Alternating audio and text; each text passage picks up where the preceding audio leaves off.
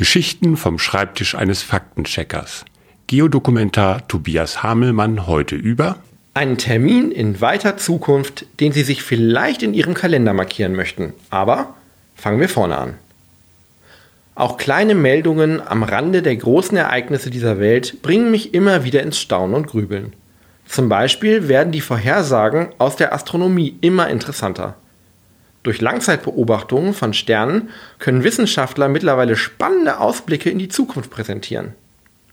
Hobbyastronomen etwa sollten sich im Jahre 2083 etwas in den Kalender schreiben. Dann gibt es nämlich ein sehr helles Lichtphänomen zu sehen, wenn der Zwillingsstern V Sagittae explodiert. Derzeit rotiert dort ein normal großer Stern um einen kleinen weißen Zwergstern herum. Deswegen nennt man ihn Zwillingsstern. Der kleine weiße Stern saugt dabei nach und nach Masse vom größeren Stern ab und letzterer kommt dem weißen Zwerg immer näher. Dies wird sich nach und nach immer mehr steigern, bis der weiße Zwerg die Masse des Großen ganz schnell zu sich zieht und vermutlich einen Monat dadurch sehr, sehr hell strahlt.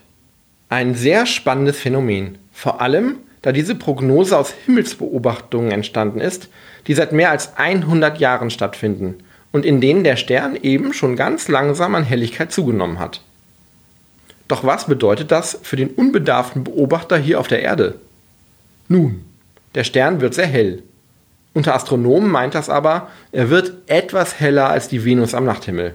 Dunkel bleibt es also trotzdem.